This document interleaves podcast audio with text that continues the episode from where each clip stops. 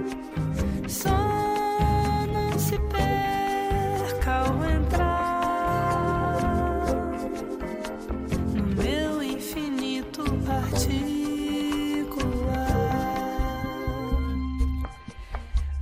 Hoje temos permissão para entrar no infinito particular de uma das mais importantes embaixadoras da música portuguesa. Na Holanda veneram-na, França já galardoou, a EBU, isto é, a União Europeia de Radiodifusão, diz que ela é sinónimo de sofisticação, inovação de repertório refinado. A sua música é tão internacional que até já salvou um monge budista que costuma correr no Central Park em Nova York. Bom dia, Cristina Branco. Bem-vinda ao Infinito Particular. Muito obrigada. Obrigada. Susana Bento Ramos, muito gosto. muito bem, um monge budista, como assim? Ele não era monge budista, não é? Ele, ele era um yuppie uh, da bolsa Wall Street e de repente deve ter tido um meltdown ou um, como é que se diz, um esgotamento, qualquer coisa, e mudou radicalmente uh, a vida dele. Isso é uma história muito antiga. Mas como é que soubeste que ele te ouvia que tu salvaste? Porque me escreveu, porque me escreveu e porque e depois encontrei-o em Nova York uh, porque, porque, o senhor foi ter comigo depois de um concerto e, e, e quis contar uma história dele. Pronto. E o que é que ele disse? Disse-me que tinha mudado de vida e que a minha música eu tinha, o tinha salvo no fundo. Eu acho que não é. Não, não tem nada a ver com a minha música. Eu acho que a música salva-nos naquele momento uh, particular de repente a música passa a ser um cartão de identidade de qualquer coisa que está a acontecer connosco. E, e nós somos nós que nos transformamos. A música ajuda e não, não é um cantor em particular ou uma música em particular. E então ele, ele começou, ele, ele mudou radicalmente, uh, foi para o Tibete, uh, onde viveu não sei quanto tempo, isso é, esses pormenores já não me recordo. Um, e quando regressou a Nova York, regressou como monge budista e, e costumava fazer, continuar a fazer jogging no Central Park a ouvir a minha música. Surreal. E ele disse que tinha alguma música preferida? Não, acho que não. Acho que não falámos sobre. Eu, eu na, é, é, há, uma, há uma grande diferença na Cristina Branco uh, 25 anos depois de começar a cantar e a, e a Cristina que começa a cantar. Eu tinha vergonha quase de, de, Não é quase, eu tinha vergonha de pisar o palco, tinha vergonha de me dirigir às pessoas, tinha vergonha de, de, de falar sobre mim e, e este, estes episódios de pessoas que se conectavam com a minha música deixavam-me muito. Um, muito perturbada. Uh, assim? Se calhar nunca. E não e de uma não forma agradecida? Muito, ficava mesmo. Não, é verdade. Infelizmente é verdade. Eu ah. tinha muito medo de mim, tinha muito medo do, do poder daquilo que eu estava a fazer. Porque, porque tu de facto sendo, ou seja, quem se conecta com, realmente com aquilo que anda aqui a fazer um, percebe o poder que a música que a tem. música tem e pode exercer sobre os outros, benéfico ou não. Exato, é uma responsabilidade. É? Sim, é uma grande responsabilidade. E aquilo naquela altura assustava-me imenso, porque eu não, não queria ser cantora, ou seja, para mim era uma coisa completamente nova. Essa, essa é uma excelente deixa para, para irmos à, Cristina dos anos 90, que foi ouvir fado pela primeira vez e estudava comunicação social. Verdade. Tu querias ser jornalista? Queria. Que bom. Queria ser, eu, eu sim, eu queria ser jornalista porque, porque me dava muita liberdade. Para já porque gostava de, escrever. Um, sempre gostei de jornalismo jornalismo de investigação um, e, e aquilo permitia-me para já era, era muito abrangente culturalmente e tinha muito a ver com a minha, com a minha personalidade. E depois o jornalismo de investigação tinha a ver com a minha coisa de, de rato de biblioteca e de ficar ali no meu cantinho e ninguém reparar em mim, eu fazer as coisas, conseguia ter a minha vida. Portanto, estavas a imaginar com imprensa escrita? Sim, em primeiro lugar, e depois a investigação e querias destapar uh, alguns podres? Não, não, não, não, não era nada desse género. Era mesmo, sei lá, jornalismo histórico, se tu quiser. Não uhum. tinha, não tinha assim, não, tinha, não, não estava propriamente canalizada para, para uma coisa, não é? Eu, eu queria, queria continuar a fazer, a, a ler, a, a, escrever, a continuar a pensar, e que ninguém reparasse muito em mim, mas que me pagassem ao fim da vida, era brilhante. e escrever, nós sabemos que a escrita também te liberta muito. e que é um reflexo de ti e que finalmente no disco Eva tiveste, a ousadia de escrever uma letra, Verdade. Cristina Branco, finalmente. contas de multiplicar. Fizeste várias contas até, até Fiz te muitas contas e pedi, pedi muita ajuda e, e, tive muitas dúvidas até, até resolver mesmo. Foi, foi quando o Bernardo Couto resolveu fazer uma música e eu deixei de mexer no poema no texto, não é bem um poema. Claro, e disseste é desta. E pronto, agora não tenho hipótese. Muito bem, mas vamos então recuar àquela Cristina dos anos 90 e então foste ouvir fato pela primeira vez depois de uma virose. Sim. A seguir, uh, a seguir mudou tudo. Nesse dia, nessa hora, mudou tudo. Nem sei. Há coisas que não se explicam, não é? É, é um daqueles momentos decisivos que a pessoa tem na vida, não é? Foi, aquilo foi tão natural. Eu ouvi perguntaram-me se eu, se eu queria cantar, eu disse que não, mas não. acabei, já nem sei muito bem, acabei por cantar, não sabia nenhum fado, eu não sabia nada. Cantei uma música na altura dos Madre Deus, porque eles estavam ali Qual? a arrebentar. Ui, Talvez uh, o pastor, não é? Uh, pastor. É do primeiro disco, não sei sim. se. É, é, é, os Dias da Madre Deus. É sim. os Dias da Madre Deus. 97. Sim. Talvez o pastor. Não me recordo. Mas sim, mas eras fã dos Madre Deus? Era muito fã da voz da, da Teresa e do projeto em si, uhum. muito mesmo. Um, e. E pronto, e cantei qualquer coisa, ou seja, os músicos estavam lá, mas obviamente não me acompanharam. Eu cantei à capela e, e fiquei apaixonada pela sensação, não só de, de, exteriorização de qualquer coisa que parecia que estava aqui fechado dentro de mim e que não tinha uma forma de sair e que saiu através da minha voz. E isso foi muito, foi muito intenso, foi muito apaixonante e eu achei, bolas, é isto. Um, Ou seja, e, e, foi a, e a Cristina tímida desapareceu? Naquele instante, sim. Sim. Porque não sei, eu não sei se a, a relação que eu tenho com a música, com o palco, não sei se tem a ver com. Eu não sei se sou tímida. Eu não sou propriamente tímida. Como eu costumo dizer, eu sou muito reservada. Uhum. Uh, não gosto nada de, de, me expor, mas não sou, não sou propriamente pão sem sal, não é? Quer dizer, não sou aquela tímida com vergonha de tudo. Eu não tenho vergonha propriamente. Eu, eu tinha alguma reserva em relação à minha pessoa e à minha, à minha conexão com, com, com, a, com a vida, com o mundo, com a, com a música, neste caso. E de repente aquilo foi, foi tipo sei lá, foi uma onda gigante que passou por cima de mim e que me abalroou e que, que eu sabia que tinha que entrar nela, porque, porque era mais forte do que eu. Portanto, chegaste a casa e disseste o que aos teus pais? Disse convictamente. isto, a partir de agora sou cantora, desculpem lá, mas isto é mais forte do que eu. Eu quero mesmo cantar.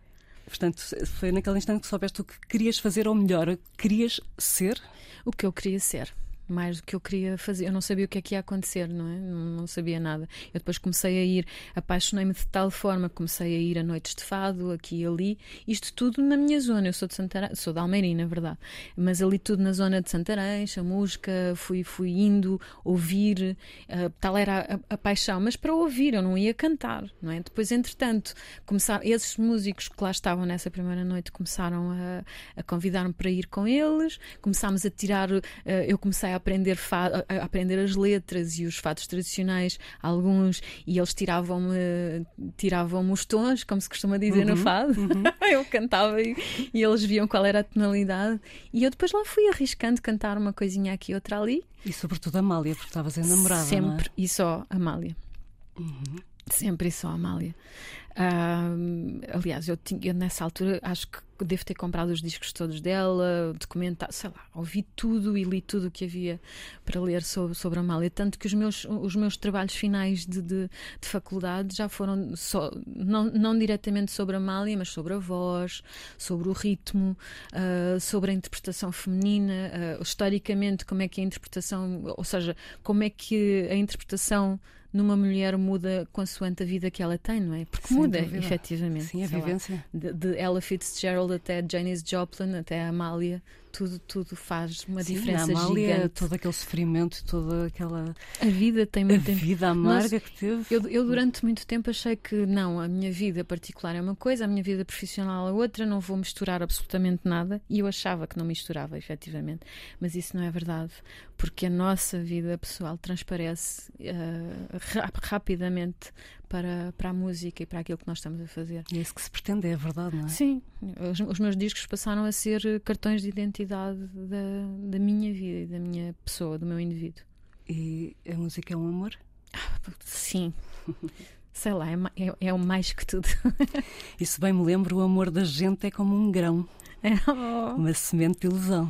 O drão. Diz-te alguma coisa? Esta... Diz, diz, claro que diz. É uma então, música maravilhosa. Pedimos à Cristina Branco para escolher duas músicas que amasse. A primeira é Drão de Gilberto Gil. Vamos ouvir? Vamos ouvir. Ouvimos Drão de Gilberto Gil na voz de Caetano Veloso. É o primeiro disco pedido da nossa convidada deste infinito particular, Cristina Branco. Pensei que escolhesses Chico Buarque. a minha grande paixão. Lembro-me de dizeres não dá para fugir do Chico Buarque? Não dá mesmo para fugir. Mas sabes que ultimamente tenho-me encontrado uh, mais com o Caetano e, e explico porquê. Porque, porque o Caetano tem um poder inventivo uh, muito, uh, vou dizer, uma gigantesca enormidade para muitas pessoas, possivelmente. Mas ele tem um poder inventivo muito além do Chico. O Chico tem aquele repertório fenomenal, escreve, uh, como, como, toda a gente sabe, o Caetano reinventa-se a cada disco e não, não, não, nunca corre, uh, nunca tem medo de fazer um disco mau. Ele às vezes faz discos, discos maus ou discos menos bons. Não sei se discos maus é um bom termo. Não, ele faz discos menos bons, menos conseguidos. Mas depois, mas, mas foi o disco que ele quis fazer. É, é o disco com que ele uh, precisa caminhar naquele, naquele momento. Isso é absolutamente único. E caramba, um homem com 80 anos e continua a fazer discos novos e geniais e, e inventivos e à frente do seu tempo. Isso é o que tu fazes também, Cristina. É isso que eu tento fazer. Não Discos sei se... novos, inventivos, estás sempre a reinventar-te, a procurar colaborações inusitadas, é muito por aí. Eu gosto, gosto muito de não ficar parada. Acho que estagnar é morrer.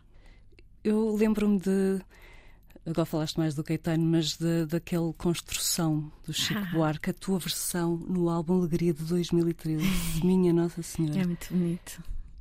Havia ali qualquer coisa de visceral. Tu é, é, é, para já, acho que tudo aquilo, a construção desse texto, uh, aquilo que diz, não é? a mensagem que passa, eu não sou indiferente, aliás, Uh, para mim é, é, o grande propósito de, de, de cantar é uh, aquilo que as letras contêm. Eu não posso uhum. cantar uma letra ou um texto ou dizer um texto só porque sim. Aquilo tem que me dizer alguma coisa e eu tenho que transmitir aos outros também alguma coisa. Não pode ser só uma canção por uma canção. Sim, notava-se ali uma consternação, até uma ironia, não é? Sim, tudo isso, tudo uhum. isso. Sim, sem dúvida. Não, não, não, imagino, não me imagino fazer discos e fazer, fazer neste caso, é, é cantar um, um, tema que já existe, que é um monumento, não é? Um monumento. da música brasileira. Ah, não me, não me imagino a fazê-lo sem, sem me identificar com aquilo e sem passar a minha mensagem, a minha forma de ver aquilo. Eu precisava e preciso sempre que as pessoas ouçam percebendo o que é que eu estou a querer dizer, além daquilo que o autor escreveu. Esse álbum Alegria foi um verdadeiro paradoxo. Ui, foi. Foi uma coisa difícil. Lá está, discos difíceis, discos se calhar uh, que não chegaram tanto ao público, uh, mas que era o disco que eu precisava fazer naquela altura. No teu caminho. E disseste uma coisa: não é um disco de coisas bonitas, não é um disco da cantora bonitinha, da imagem certinha. É um disco da cantora quê, Cristina? Uh, da cantora que estava muito zangada, da cantora que estava muito zangada não só com o país e com, com o momento político que nós estávamos a viver, social, uh, como eu, eu, quis fazer um rasgão na minha música, uh, que, que a, minha, a, música representasse o rasgão que eu estava a sentir dentro de mim. Por isso é construir 12 cartões de identidade. Uhum. São 12 personalidades. Eu fiz-lhes um, sei lá, tracei-lhes um perfil foi uma grande ousadia hoje em dia quando penso pedir, pedir a, a, não só a Sérgio como ao Sérgio Godinho, uhum. ao Jorge Palma, sei lá, tant, tantos, tantos outros autores que escrevessem e que pegassem diretamente uh, ao José Mário Branco, uh, que, que, que, pegassem naquelas, naquele cartão de identidade, ou seja, elas, elas tinham, eram, por norma eram mulheres ou profissões, se tu quiseres, e, e, e, tinham, tinham, ou seja, tinham um nome, tinham uma profissão, tinham um traço de personalidade uh, que, que, teria que ser desenvolvido pelo autor, ou seja, é uma grande ousadia. Sem dúvida. Eu não sei se eu já faria. Mas e lá estava, uh, portanto, ter um álbum multifacetado com mil personalidades, alter egos, e isto leva-me a 2020 ao álbum Eva e à tua Eva Usman. O meu alter ego. Exato, tem, tem nome de avenida? É? tem, Boulevard Haussmann. Em Paris. Podes apresentá-la? Quem é? A Eva. A Eva é uma fotógrafa dinamarquesa. Porque fotógrafa, tu também pensaste no fotojornalismo, diz-me. Sim, sério? Sim. Eu, eu sempre, eu, olha, quando comecei a cantar, levava sempre a minha máquina comigo e fotografava as viagens todas. Depois tornou-se impossível. Mas, mas era mas uma coisa. Com o telemóvel? E, sim, isso continua, Fácil. claro, isso continua. Mas é, é giro, porque com as redes sociais a fotografia deixou de ser aquilo que era. Mesmo eu hoje, uh, ainda lutei um bocado, mas hoje não olho para a fotografia do telemóvel como olhei no, nos primórdios da fotografia do telemóvel, que descarregava aplicações específicas para modificar a luz, para aumentar não sei o quê, o grão. Isso acabou. Isso agora é tirar umas fotografias para pôr nas redes sociais. Ah, Sim, uh, e, e não é preciso grande qualidade, normalmente. Não, mas tenho, mas tenho pena porque eu gosto mesmo de fotografia, fotografia. E, e gostava mesmo de continuar a fotografar. Portanto, Eva Usman, fotógrafa, pai francês? Pai francês, mãe da Martinica, se bem me lembro. A flor do Caribe. Eu estou a vê-la. Já ah, lá ela foste? só veste. Não, infelizmente. A minha Eva só veste vestidos vintage ah, uh, e, é, e é esguia e bonitona, e, ou pelo menos acha-se, é porque ela é super convencida. Tem um, tem um filho da idade do meu filho, portanto, um filho que terá agora 19 anos. certo, ela surgiu quando?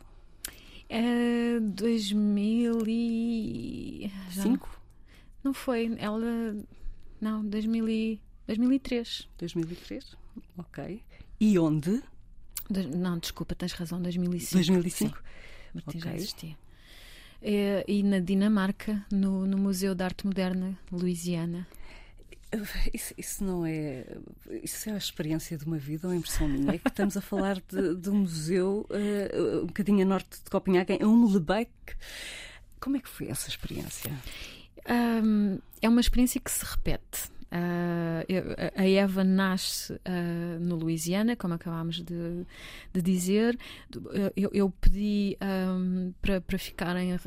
Não foi em residência artística, eu pedi para ficar nas residências artísticas do museu durante um tempo, porque estava a precisar de uns dias para refletir.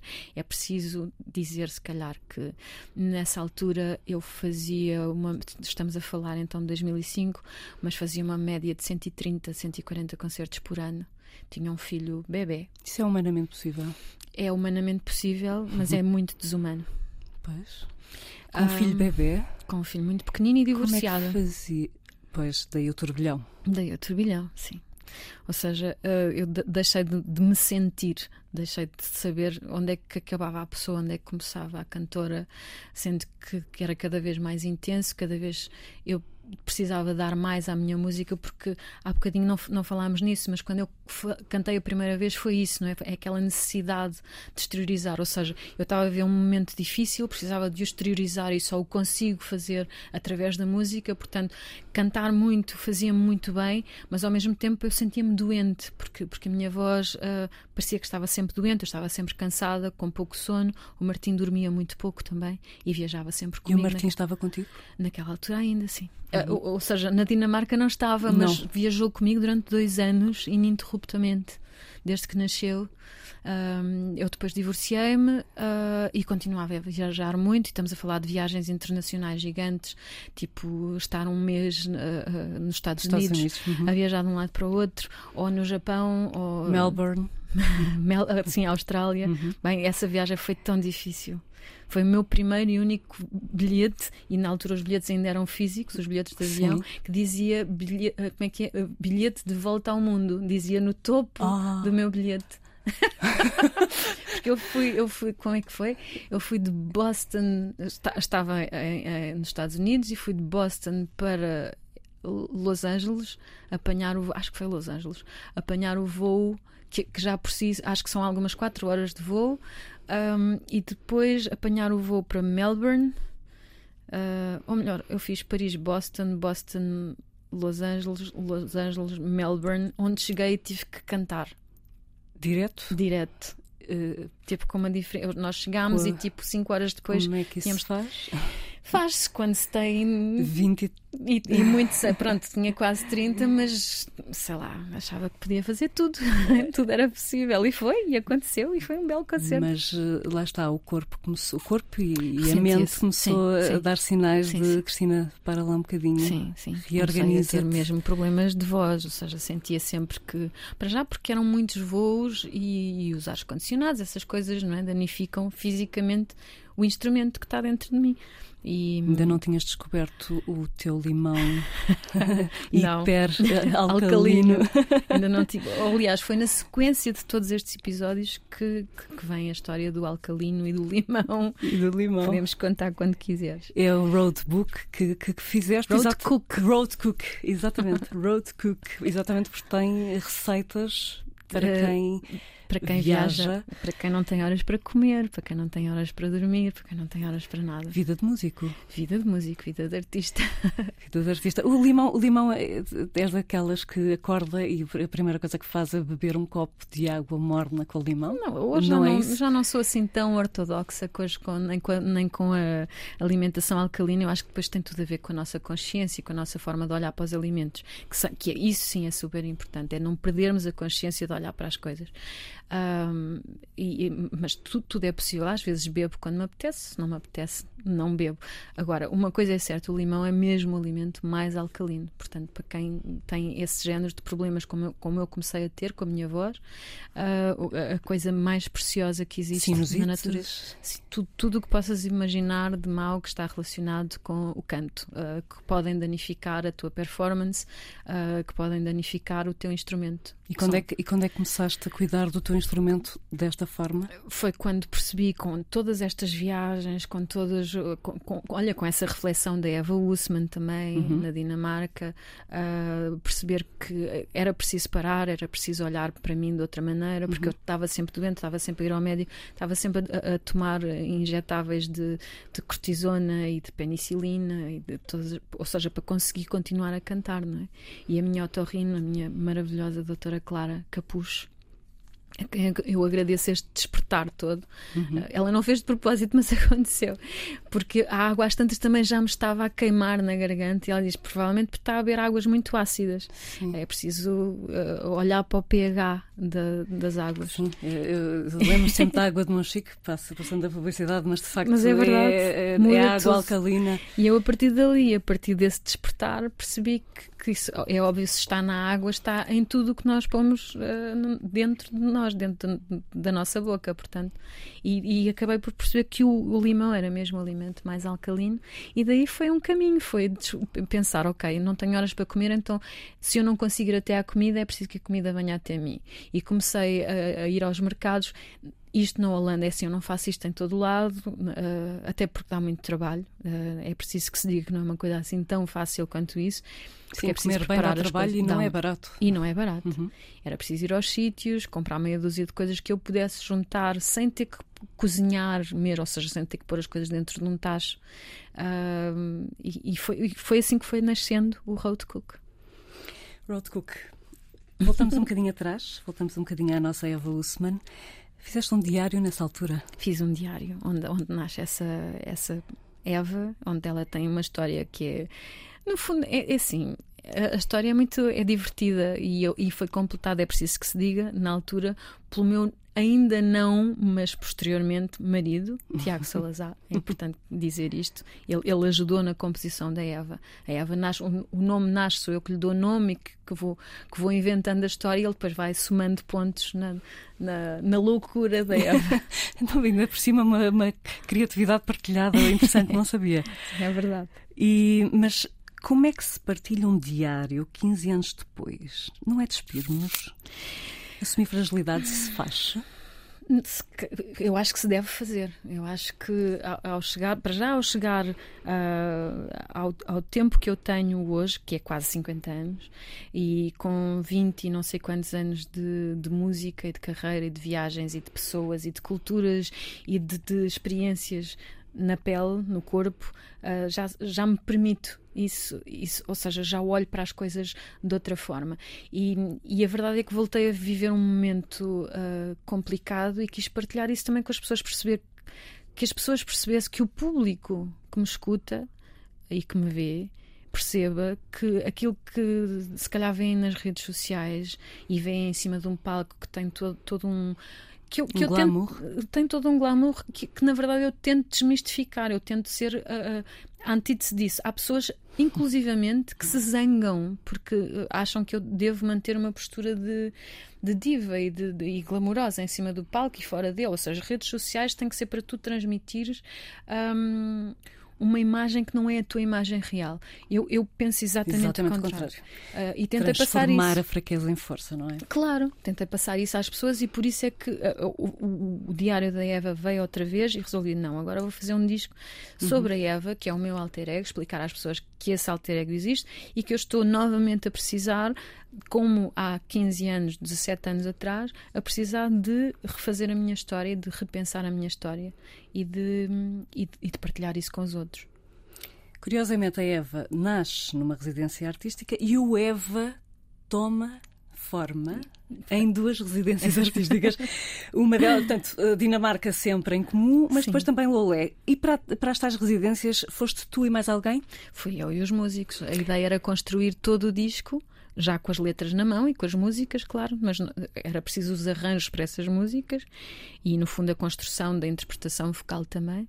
E resolvi, não, desta vez, em vez de. Porque todos nós temos filhos, nós, sei lá, o Bernardo Moreira tem quatro filhos, o Luís Figueiredo tem um e o, e o Bernardo Couto tem três filhos, ou seja, há muita. E eu tenho dois. Há uma filharada pelo meio disto tudo e gestão familiar gigante. Nós, quando estamos em estúdio, estamos sempre repartidos em milhares de outras coisas, seja outros concertos com outros artistas, no caso deles, seja outros projetos, sei lá, e o nosso projeto pessoal. E eu pensei, não, eu vou fechar esta gente toda. Portanto, foste com os teus rapazes, não é? os rapazes. Citando Gilberto Gil, Verão, os meninos são todos sãos? São todos sãos. Estes três meninos são todos muito sãos. Portanto, Cristina, os pecados são todos teus.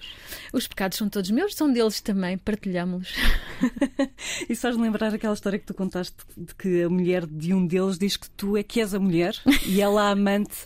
O que é que se passa aí, a Cristina? Márcia, é a mulher do Bernardo Moreira. eu sou muito amiga, mas, mas sim, sim, ela diz isso com alguma graça. É que nós até. até uh, quando estamos, no, mais uma vez, Holanda, não? É? eu passo mesmo muito tempo na Holanda. E, Já lá vamos. e, e, inclusivamente, por exemplo, este, este ano ficámos, tivemos um mês e meio e resolvemos alugar uma casa para todos, em vez de ficarmos num hotel, uh, alugámos uma casa fora de Amsterdão, onde ficámos, ou seja, a confiança é tal que nós conseguimos, os quatro, conviver em amena alegria e, e amizade uh, durante, durante aquele tempo. E é óbvio que fazemos tudo, fazemos as refeições juntos, lavamos a roupa suja juntos. e ela ri-se imenso com estas coisas, mas é verdade. Isso é figurativo lavar roupa suja? Ou é não, mesmo, não, é, é, literal. É literal. mas isso fez lembrar aquela letra do André Henriques e às vezes dou por mim. Amo os maridos delas, um qualquer a mim já não me dobra, mas não. Não, e este, este, este, aí é mesmo, de, de, de, ou seja, há, há muitas formas de amar e aí era é outra história. É outra história, mas é impressionante a quantidade de pessoas talentosas com quem tens colaborado nos últimos anos. Tenho André Henriques, dos Linda Martini, Filipe Sambado, Márcia Sara Tavares, Pedro da Silva Martins e o irmão dos de Olinda. Uh, mas também tens. A... Estas são as colaborações mais inusitadas, mas depois tens aquelas de longa duração e de longa data: Mário Lajinha, uhum. Jorge Palma, João Paulo Esteves da Silva, Manuel de Freitas, Sérgio Godinho, Miguel Farias. Tudo. De todos, quem é que já sabe as palavras que gostas de cantar? Não, não sei se. De, destes todos? Sim. Quem é que já sabe aquelas palavras que gostas de cantar? Quem é que escreve ah. na mousse para ti? Ui, que ah, é difícil. difícil. Não, não, é, assim. é, sempre assim, é sempre difícil porque temos que, que Sim, selecionar deixa, alguém, não deixa é? Pensar. João, João Paulo Esteves da Silva, belíssimo, exímio, pianista. genial pianista, mas também escritor, é preciso que se diga, e pensador. Um, por exemplo, quando, quando, quando ele próprio faz a letra para eu cantar, ele sabe exatamente as notas por onde aquelas palavras vão de passar para, para para darem grandiosidade à minha voz, ou seja, é onde a minha voz brilha. E, e, isso é muito raro, são coisas muito raras que só se conseguem com muitos anos de cumplicidade, por exemplo. Sem dúvida.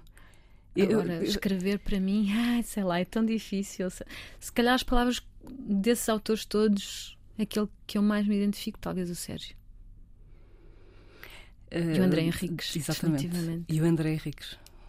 Isso, sim. Uh, a canção do André Henriques, uh, que tu abriste um concerto na Alemanha agora em junho. eu não sei rezar, mas rezo. Conta-me dos vivos. Ah, conta-me dos vivos, sim, é dele. Que letra. É maravilhosa, não é? Isso, isso tem a ver com. Foi um projeto em que o André era convidado, tem a ver, tinha a ver com a Eurovisão. Uh, e eles, uh, a dada, eu, não, eu não conheço, não estou muito por dentro do projeto em si, porque não era meu, eu fui, uma, fui convidada do André. Mas os jovens autores tinham que construir, têm sempre um tema anualmente, não sei se anualmente, pronto, qual é a, a periodicidade desse, desse, desse projeto, dessa ideia, mas tem a ver com a Eurovisão. Um, e uh, alguns autores, uh, todos os países eram convidados a escrever sobre um tema, e aquele tema era, era o armistício. E ele foi, convidou-me para cantar e foi pesquisar as, as, as cartas de amor do, do avô dele, que tinha estado na Primeira Guerra. Faz e, todo sentido. Sim, e acabou por escrever aquilo. Nós depois, mais tarde, fizemos uma. No, no fundo, é uma sequela. Pode, na verdade, pode ser uma sequela ou uma prequela desse, desse tema.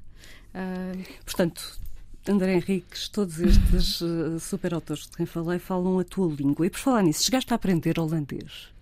Ou neerlandês, como é que preferes? holandês, essa coisa do neerlandês a mim tira-me do também. E... holandês, holandês, ponto final. É uma modernice. É. Mas sim. Se eu aprendi, eu sei algumas palavras, sei, sei se eles falarem devagarinho, Chegas eu percebo lá. quase tudo. Uh, nunca me atrevi a falar. Uh, mas a minha filha fala holandês e aprendeu holandês. o Martim não, porque foi para uma escola internacional e, e, aprendeu inglês. Agora ela foi mesmo, ela foi para, para o infantário no, no em Amsterdão. Em Amsterdão. Uau. Estamos à conversa com Cristina Branco no, no, novo programa da Antena um Infinito Particular e comecei o programa por dizer que a Holanda te venera. Pois foi. foi aliás, Caramba. na Holanda, foi, é um não, é exagero, não é exagero, claro foi aliás na Holanda que gravaste o teu primeiro disco em 97 que se tornou um sucesso imediato. Eu só quero saber como é que foste lá parar. Ui, difícil, é assim, muito rapidamente. Resumido, sim. Uh, eu, a primeira vez que cantei, uh, acabei por ir a um programa de televisão, aqui em Portugal, um talk show, uh, com Manuel Luís Goxa. Alguém na Holanda ouve esse programa. Dias mais tarde, contacta um dos músicos com quem eu costumava ir ouvir uh, fados, que é o Custódio Castelo, e que depois foi meu marido também, uh, foi meu primeiro marido e pai do meu filho Martim. Um, ele contacta-me e diz que uh, aquela pessoa quer contratar-me para ir à Holanda, onde eu, eu vou celebrar o 25 de Abril. São dois concertos, eu não tenho repertório, como acabámos de, uhum. de, falar, eu não tinha repertório absolutamente nenhum. Aprendi meia dúzia de fados e as coisas que eu ia ouvindo em casa e que, e que eu conhecia bem, que é o repertório do Sérgio, do Zeca. Portanto, eu levei coisas do Zeca, coisas do Sérgio e três ou quatro, diria seis talvez, fados tradicionais. Mas fui enfrentar um microfone e monitores pela primeira vez.